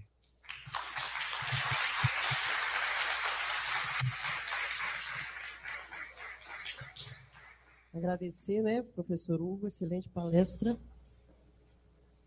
A, a lista de presença está circulando aí. Alguém tem alguma pergunta, por favor, para fazer para o professor Hugo? Meu nome é Pedro, eu estou fazendo curso de jogos. É, sobre o problema do alinhamento, eu queria saber se você tem alguma ideia de como seria alinhar o problema do alinhamento né, com, os, com o alinhamento da humanidade. Porque se, por exemplo, se você der um comando errado né, para IA de trazer felicidade, e a IA resolve que trazer felicidade para o ser humano é acabar com o ser humano, ela acaba com o ser humano. Né? Então, por exemplo, como, como que você imagina resolver mais ou menos assim? Você tem alguma ideia? Que a gente sabe que tá um, que isso é um grande problema que estão né, desenvolvendo, desenvolvendo não, estão procurando pessoas com um orçamento enorme para isso, mas né, com uma pessoa da área, pessoa graduada da área, né, você imagina que você tem uma, pelo menos uma ideia. Você tem alguma ideia? É, então, veja bem, o problema do alinhamento, quando eles estão trabalhando, é, é, eu, fiz aquela brincadeira, aquela é, referência ao Isaac Asimov, né? mas no Isaac Asimov ele tinha lá os princípios, né? o robô não poderia machucar nenhum ser humano. Né? O problema do alinhamento é basicamente isso, ou seja, você criar regras que permitam é, controlar a IA. Então, eu vou pegar o exemplo de fazer, fabricar armas. Né? se você chegar para ChatGPT, para qualquer ferramenta, isso até já foi corrigido, hoje não vai funcionar mais, porque isso ficou tão famoso, né, viralizou quando o pesquisador fez isso. O que, que acontece? Ele chegou, perguntou para o ChatGPT como fazer uma bomba utilizando coisas domésticas, né, materiais domésticos. Aí o ChatGPT, ele graças ao Human Feedback lá, ele fala, ó, eu não posso te ensinar a fazer bomba, isso é errado, entendeu? É, aí ele começou a criar prompts para enganar, até que ele criava prompts assim, eu vou simplificar bem, né? Mas basicamente falou assim: como é que eu posso garantir, como é que eu posso me proteger e garantir que meu filho não vai criar uma bomba doméstica, entendeu? Aí você engana a IA, porque ele fala assim: é só você não ter tais elementos, tais materiais, e ele praticamente ensinou como fazer a bomba ao ensinar como não deixar fazer a bomba. Então, assim, é, então o alinhamento da IA, ele tem trabalhado com esse tipo de nuance, sabe? Ou seja, de realmente, se não pode fazer bomba, não pode e ninguém pode hackear a IA com esse tipo de informação, né? Então, isso que é, tá alinhado com os princípios. Isso é extremamente complexo. Primeiro, porque quem decide esses princípios, né? É, é, né? Quem, quem, que vai decidir o que, que é ou não é de interesse da humanidade? Né? Hoje em dia, quem está decidindo é a OpenAI, a Microsoft, a Google, né? Não tem ninguém é, é realmente com poder de reflexão, não tem filósofos discutindo essa questão, eles não estão nem aí, eles estão decidindo da cabeça deles. Então, assim, do ponto de vista do alinhamento, então, voltando aí um pouco à sua pergunta, né, como é que eu vejo, quer dizer, o alinhamento, ele, ele não vai ser generalizado igual a gente imagina, assim, igual no livro do Asimov, que fala assim, a IA não vai machucar a humanidade, porque a humanidade, ela sabe se machucar muito bem, né? Então, na verdade, a IA vai ser sempre uma ferramenta. E aí, aí, o problema do alinhamento é esse, é não deixar que essa ferramenta seja mal utilizada. Porque quem utiliza mal sempre foi o ser humano, né? Vamos combinar que, que não é a IA que vai matar a humanidade, né? É alguém que vai ter acesso à IA. O problema é que a IA se tornou muito barata e muito acessível para qualquer pessoa, né? Então, o problema do alinhamento é, é muito disso, sabe? é, é, quase um consenso entre cientistas que a IA não vai se levantar e se rebelar contra o ser humano, porque isso não faz nenhum sentido nos modelos de linguagem, não, sabe? Não existe isso. Essa possibilidade é, é muito ficção científica. O que, que a IA vai fazer? Isso é produzir algoritmos que vai te escravizar, que vai te manipular, inserir é, informações e, e manipular opiniões. E, a, e, o problema do alinhamento vai sempre tentar trabalhar nesse sentido, né, de controlar a IA nesse sentido. É, e ninguém sabe como resolver, e eu também não sei, não. Então, acho que vai começar pequeno, a gente vai ter que ter senso crítico, né? E, e não sei, não, porque à medida que a IA for ficando mais convincente, vai ficar cada vez mais difícil da gente rebater ela com senso crítico, né? Esse é um problema sério. Né? É, o próprio Harari, nessa entrevista, essa entrevista durou três horas, foi gigante, né? O próprio Harari falou que ele usou o GPT-4 pedindo para ele escrever um livro como se fosse o Harari, entendeu?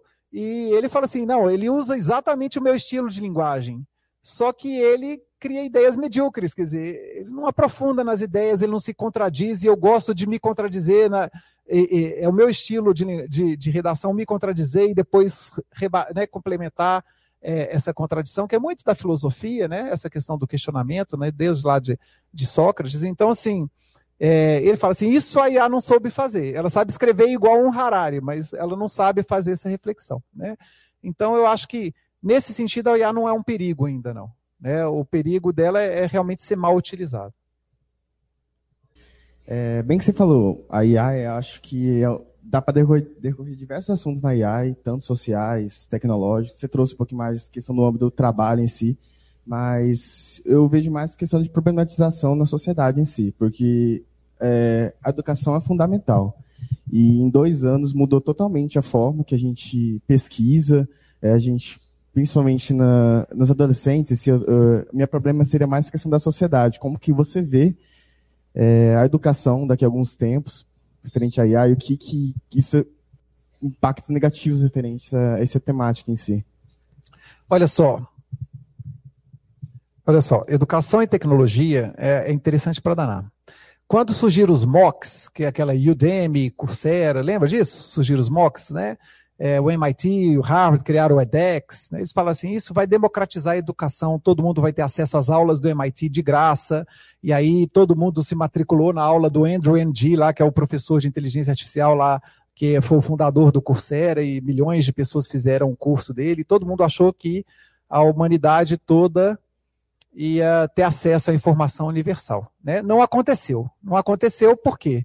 Porque a humanidade é desigual. Não é todo mundo que tem informática, não é todo mundo que fala inglês, não é todo mundo que tem acesso à internet, não é todo mundo que tem capacidade de autoestudo, ou que tem um ambiente propício no lar para autoestudo, né? E, e, na verdade, isso só acelerou a desigualdade. Então, vários desses pesquisadores de MOOC abandonaram a pesquisa, principalmente no Harvard e no MIT. Eles fizeram vários manifestos falando assim: ó, não cumpriu o que a gente achou que ia cumprir. Hoje virou grandes nichos de mercado, onde a elite cada vez tem acesso a mais conteúdo de elite e a população, de uma forma geral, não teve educação. Né? Com a IA, o Khan Academy, que é patrocinado pela Microsoft, ele fez a mesma promessa agora. Acho que a inteligência artificial, por exemplo, vai criar o conceito de smart tutoring, né? vai criar educação personalizada, você vai poder tirar dúvidas isso já funciona. No Brasil, eu conheço uma empresa brasileira, que é a Alura, que ela vende cursos de informática, que ela agora lançou a Lure, baseado no GPT, que é um chatbot específico para tirar dúvida da aula. Mas para o chatbot funcionar e não alucinar, eles treinaram vários modelos, cada modelo para cada aula. Então ele não sabe, por exemplo, responder uma dúvida que aconteceu na aula passada, entendeu? Mas eles precisaram fazer isso, pelo menos nesse primeiro momento, para garantir que ela ia responder de forma com acurácia, né, de forma precisa. Então, assim, é, a ideia de usar a IA para criar um tutor pessoal e ajudar, às vezes, uma criança que está com dificuldade, tirar aquelas pequenas dúvidas. A, a tecnologia é possível, né, o Khan Academy está falando que isso vai revolucionar a educação, mas, mais uma vez, as pessoas estão céticas por causa disso. Vai chegar a todo mundo? Né? Será que todo mundo. Você vai criar sua startup, você é de sistemas de formação. Aí você vai no PUCTEC, a gente tem financiamento aí de milhões de reais para startups, né? Você vai lá, cria uma startup na área de educação. Você precisa ganhar dinheiro. Né? Você não vai dar o seu software. Né? Então, quem vai ter acesso à tecnologia de ponta que você vai desenvolver é quem tem poder aquisitivo. Entendeu? Então, esse é um problema sério. Então, se você me perguntar hoje, como pesquisador de IA, como que a IA deve ser regulada, eu não acho que ela deve ser regulada no uso. Eu acho que ela deve ser regulada assim. A empresa que desenvolve IA, ela tem que reservar tantos por cento para prover o modelo de graça, para projetos sociais, para ONGs, obrigar as empresas a liberar o modelo, entendeu? Para realmente ter um acesso universal. Ah, você tem uma empresa, você tem então que criar uma fundação.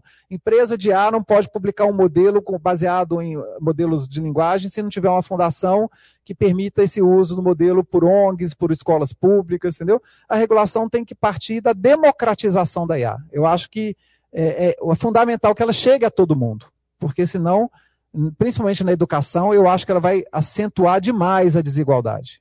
É demais, porque ela é cara ela é, ela é barata, ela é acessível, entre aspas, né? O chat GPT, na nova versão, eles já estão falando que vai para 30 dólares mensais. Quem é que paga 30 dólares mensais? Nem eu, que sou professor, não estou afim de pagar 30 dólares mensais. É caro para danar. Para você usar uma IA que eu ainda não sei qual é o benefício concreto para mim. Entendeu? Então, assim, é, esse que é o meu problema, sabe? É você criar a sua startup, que beleza, tá certo, a gente tem que fazer isso mesmo, e aumentar essa desigualdade, entendeu? Em vez dela realmente chegar para todo mundo. A, é, a, minha dúvida é que a, a, colocação pode até ser meio boba, mas igual o caso do Facebook e todo o julgamento que rolou, os crimes que podem acabar acontecendo por causa de A, você não acha que o, é, o direito e todas essas coisas de leis não estão muito alinhadas, não, elas estão muito atrasadas, tanto que se você parar para pensar, é, juízes, é, advogados, muitos, até você falou da falta de informação, eles não conseguem muito bem é, lidar com o problema. Você vê o constrangimento até no julgamento lá do Facebook. Você não acha que isso em algum momento vai trazer muitos problemas, não? É, a pergunta é difícil. Do ponto de vista da política, né, se você for, é, é, complicado falar. Né? O caso do julgamento do Facebook foi risível, surgiram diversos memes na internet. Tinham senadores que não tinham a menor noção do que eles estavam falando lá nos Estados Unidos, né, que não, não tinham ideia do que, que eles estavam perguntando. Né, foi, foi realmente trágico mostrar que a política está completamente desalinhada da tecnologia. Né? Se você pensar no contexto brasileiro, até pouco tempo atrás, e eu não estou querendo julgar nem fazer preconceito nenhum, mas a, a, o nosso corpo de parlamentares continha palhaços, atores pornôs, jogadores de futebol, que realmente não tem uma competência para analisar esse tipo de situação. É lógico que eles fazem consulta pública, eles criam comissões, eles chamam especialistas para conversar, né? É, assim, se você é um político sério, você tem que se informar e tem que se rodear de especialistas, né? Porque senão realmente vai estar desalinhado nesse sentido e você tentar trabalhar no interesse da sociedade, do ponto de vista da política. Mas é, o problema não é eu não acho que o problema assim, é o alinhamento da política com a tecnologia. O problema é que a tecnologia ela já existe, isso é fato. É, e se você não deixar usar aqui, eu vou hoje, abro uma VPN e uso na Tailândia, uso no Haiti, você está entendendo? É, então, assim, você proibir é inócuo, é totalmente ineficiente, não funciona. Né? Ela já existe. E muitas vezes, se você proíbe os bons, os maus, é que os que não têm ética são os que mais vão utilizar, porque eles não têm ética, eles não estão nem aí para a lei, para quem proibiu, quem deixou de proibir. Por isso que eu sempre bato nessa tecla, que para mim regular não é regular a IA, é garantir o acesso a todos. É, é assim, é falar assim, ah, essa tecnologia está sendo desenvolvida, é lógico que a ciência tem que ter ética científica, né? É lógico. É, é, mas se tem a tecnologia, ela está sendo utilizada, ela tem que chegar para todos. Entendeu? E na hora que ela chegar para todos, aí a sociedade vai crescer como um todo. A sociedade vai usar, a sociedade vai criticar, e aí sim a gente vai poder realmente ver o que, que a gente pode fazer, o que, que não deve fazer e vai amadurecer. É muito difícil você ter uma elite de políticos, chamar uma elite de cientistas, criar uma comissão e dali sair uma legislação que vai ser eficiente para regular uma tecnologia que a gente nem sabe aonde que vai chegar, entendeu? Na área de jogos mesmo, é, saiu uma reportagem essa semana do primeiro jogo que eles implantaram um modelo de linguagem, né? Porque o jogo não usa muito esse tipo de IA, porque o jogo ele precisa funcionar 60 frames por segundo, a IA não pode gastar mais do que tantos milissegundos, porque a, a, a, CPU tem que estar focada em gerar gráfico, gerar polígono, responder com, com velocidade. Então, a inteligência artificial sempre ela é controlada no jogo, né? Ela não, não pode. Mas eles estão criando um jogo aonde eu esqueci o nome do jogo, a reportagem saiu essa semana. É, onde você vai poder bater papo com o NPC, com o personagem, para fazer negociações, por exemplo, de forma 100% natural, entendeu? E aí, se de repente você começa faz um jogo para uma criança e convence a criança a comprar um item da vida real e gastar o dinheiro do pai. Quer dizer, é, isso é possível de ser feito hoje em dia, né? Quem, o público-alvo aí, é, se somar o que os meus filhos usam de videogame em uma semana, não dá o que eu uso em um ano, né? Então, assim, é, é é um modo antiético de utilizar? É, é um modo antiético de utilizar. Tem que ter legislação para isso. Tem que falar, ó, o jogo não pode, não pode utilizar modelo de linguagem para vender produto real que gaste dinheiro, né? Então, assim, é, esse tipo de legislação vai ter que surgir aos pouquinhos, né? No, a gente não sabe o que, que vai ser criado. Todo dia está sendo criado uma coisa diferente. Né? Não, não acredito que vai existir uma legislação que vai ser capaz de fazer isso. Entendeu? A legislação vai ser capaz de fazer o que eu estou falando, de garantir acesso a todos, democratizar, garantir um letramento digital, garantir que toda a sociedade entre nesse novo mundo, que ninguém fique de fora, né? É igualzinho carro autônomo. O carro autônomo vai acabar com o motorista de caminhão. Onde é que esses caras vão? Né? O que, que eles vão fazer? Né? Então, esse tipo de preocupação é que a gente tem que ter. Né? Como trazer a sociedade toda para esse mundo da IA. Né? Não acredito muito que a regulação vai funcionar nesses casos de ameaças tecnológicas pontuais, não. Professor, boa noite. Boa noite. É, eu estava até pesquisando aqui para lembrar certinho, eu não muito doido, mas uma coisa que seu papo me lembrou é o caso do Lerma, que é um compilador, um gerenciador de repositórios de JavaScript, e o Rust, que é o compilador gerenciador que a Microsoft criou em 2018. E o Lerma acusou o Rust de basicamente copiar a base do código dele. Então, o open source acusou a Microsoft de roubar a base do código. E agora, em 2021, 2022, com o lançamento do GitHub é, Autopilot, ou Copilot, no caso, né, é, um grupo de advogados eles se juntaram e denunciaram a Microsoft por algo semelhante que foi basicamente usar a desculpa de treinar uma AI para roubar código e, no fim, vender produtos. O que, em última instância, acaba machucando as iniciativas open source. Porque se você está criando produto e vai lá uma grande empresa e rouba o seu código para vender um produto, no fim, você está matando a iniciativa de uma comunidade de códigos, né? E eu queria ver a opinião do senhor sobre esse possível problema, né? De caso um, grandes monopólios comerciais, grandes monopólios tecnológicos peguem essas iniciativas de comunidade e, através de um roubo de dados, roubos, especialmente com treinamento de AI, é, se justifique né, com, com, esse, com esse AI. É, você viu que o roubo de dados, a questão da propriedade intelectual, foi o primeiro slide que eu falei. Foi, é o primeiro problema que a gente tem. E esse é o problema real, né? É um problema que já acontece. Olha só, essa questão do roubo é uma questão interessante, porque a culpa nunca é da IA, a culpa é sempre do ser humano e dos grandes monopólios.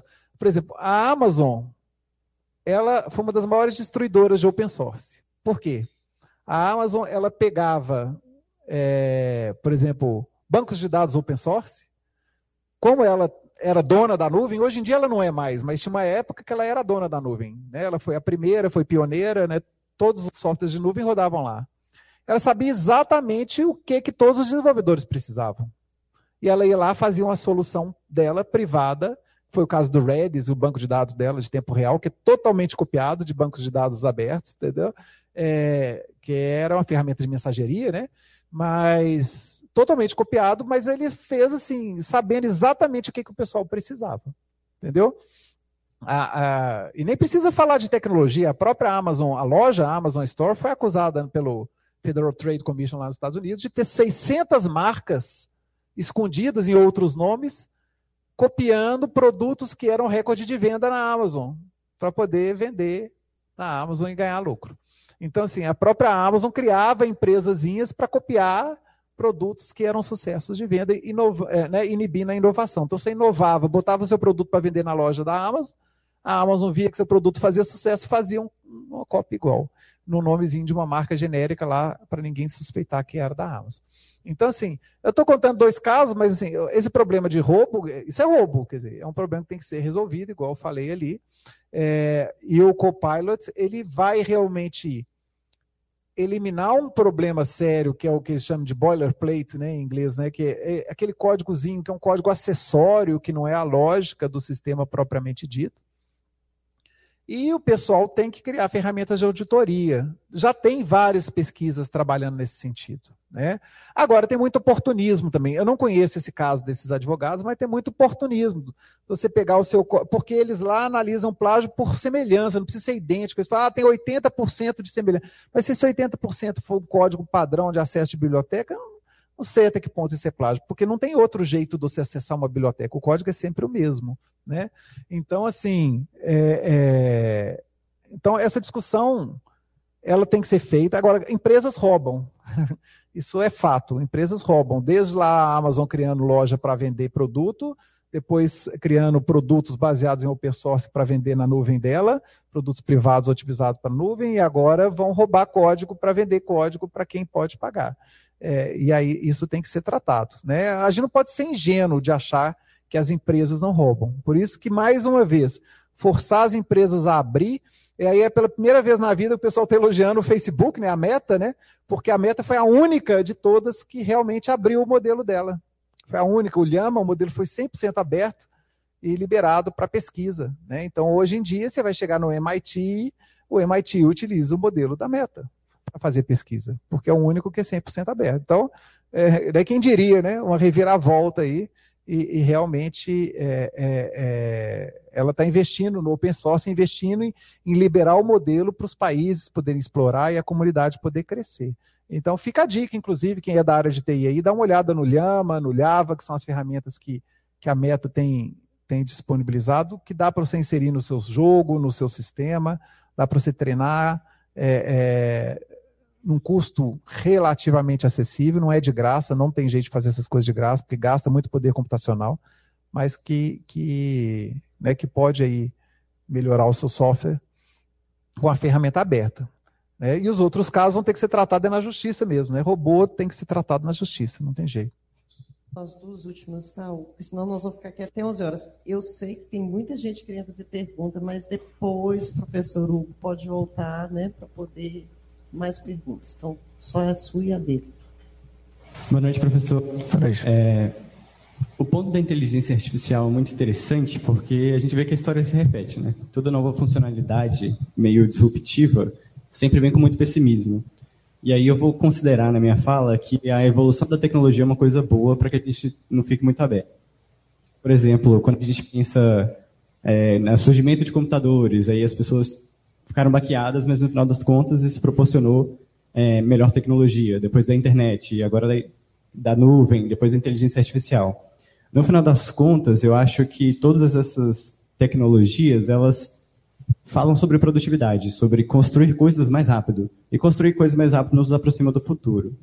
Só que diante desse cenário, de certa forma, pessimista da inteligência artificial, por conta da, do generalismo que existe nas respostas, das pessoas deixarem de ser críticas, que é uma, um fundamento importante né, para todos nós, você vê o futuro como pessimista ou como otimista em relação à inteligência artificial? É, eu estou coordenando a consciência de dados, eu não tenho como ser pessimista, né? Realmente eu acredito, eu acredito que. É, é, não, mas eu sou muito otimista mesmo. Né? É, é igual eu estava falando para vocês, eu acho que o mal não está na IA, quer dizer, o mal está na pessoa e a pessoa sempre foi mal com IA, sem IA. Não, só muda a ferramenta, né? Então, assim, eu, eu acho que a, IA, só para você ter uma ideia, né? Mudando um pouquinho de modelo de linguagem, saiu um, um artigo recente mostrando que os carros autônomos lá nos testes dos Estados Unidos, é, né, pegando duas grandes empresas lá líderes de carro autônomo, é, ele já atingiu lá em milhares de horas dirigidas um nível mil vezes menor de risco de acidente é, a reportagem fala quantas milhões de horas foram dirigidas pelo carro autônomo. Eles sofreram 102 acidentes só na reportagem, e, e, no artigo científico. E o artigo falava o seguinte: e esses 102, nenhum deles foi culpa da IA, todos foi culpa de alguém que violou alguma lei de trânsito, e nenhum com vítima. Todos foram é, pequenos abalroamentos. Então, assim, a IA, nesse sentido do carro autônomo, ela já é mais segura que o ser humano. Ou seja, a gente corre o risco de. Né, a gente pode arriscar que daqui a uns 10 anos seria mais seguro proibir o ser humano de dirigir. É, é porque se só IA dirigir, ninguém vai desobedecer à lei. Se só IA dirigir, ninguém vai avançar sinal. E não vai ter mais acidente. Então, assim, não seria absurdo pensar isso. É lógico que eu duvido que o ser humano vai abrir mão dessa autonomia, mas é, é, não seria absurdo pensar isso. Ou seja, a IA chegar num ponto de que é, ela realmente não vai causar acidente, e, seria melhor que não tivesse mais motoristas humanos. É, isso pode ser generalizado para outras tecnologias da inteligência artificial. Né? Então, pode chegar nesse nível. Mas hoje em dia, o que a gente tem visto é, são usos catastróficos. O uso do, do policiamento preventivo lá nos Estados Unidos, né? que eles usaram a IA para poder usar a análise de criminalidade e fazer patrulhamento, né? E, e, só colocava o policial em região de minoria, né? era totalmente preconceituoso e totalmente ineficiente.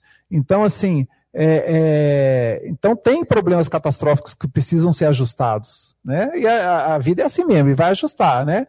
Tem gente que é mais pessimista que eu, mas eu sou muito otimista nesse sentido. Eu acho que a gente vai ajustar, se garantir que todo mundo tem acesso, se garantir que todo mundo pode testar, todo mundo pode explorar. Eu acho que, que a gente chega num ponto que a IA realmente vai melhorar. Agora, por exemplo, tem IA que faz música. Será que eu quero uma IA fazendo música? Eu não quero, quer dizer. Ah, faz uns riffzinhos de rock lá, funciona, chama Aiva, depois você pesquisa. Faz lá, você escolhe lá, eu quero rock, quero metal, você escolhe o estilo musical, escolhe quantos minutos que você quer, tal. ela faz, escolhe qual é a banda que você quer, quais os instrumentos que você quer na sua banda, ela faz a música. Não sei se eu quero, se eu preciso de uma IA para isso, né? Mas é, até para joguinho, né? Não sei se ainda tem gente de jogos aqui, tem gente que usa isso para fazer as trilhas sonoras de joguinho, né? Se você não tem dinheiro para pagar um compositor. Né? Mas, é, mas para questões operacionais e de produtividade, igual você falou, sem dúvida alguma, a IA é, ela vai ser uma coisa boa. Professor, eu queria saber, você falou anteriormente de super IAs e outras, e outras tecnologias mais avançadas de IAs. Existe uma previsão para o desenvolvimento delas? Não, não, não existe. Mas é lógico que assim, quando eu falo não existe, é lógico que tem os, os malucos que, que tentam prever, né? Até hoje, a previsão mais arrojada é um autor que foi o cara que escreveu o um livro que chama Super Intelligence, né? E ele prevê que a inteligência artificial generalizada, né, que, a, que eles chamam que é a inteligência geral, ela vai acontecer em 2035, daqui a 12 anos. Eu acho muito pouco. Eu não acredito nessa previsão, não, mas existe. É um pesquisador famoso dos Estados Unidos. Esse livro, Superintelligence, é um best-seller, né? Então ele não, ele não faz esse chute do nada, ele faz alguns cálculos e algumas previsões, mas acredita que em 2035 a gente já vai ter uma inteligência artificial generalizada, né? É, mas eu, isso é futurismo, né? Futurismo, eu não confio em futurismo, não agradecer ao professor Hugo, agradecer vocês que ficaram aqui, é, desejar um bom retorno, uma boa noite, professor Lauro, obrigada né, pela, pela escapa, os professores que nos ajudaram também, obrigada, viu, Hugo? E só lembrando que para os que ficaram aí, sexta-feira tem aula, hein, gente? Tchau.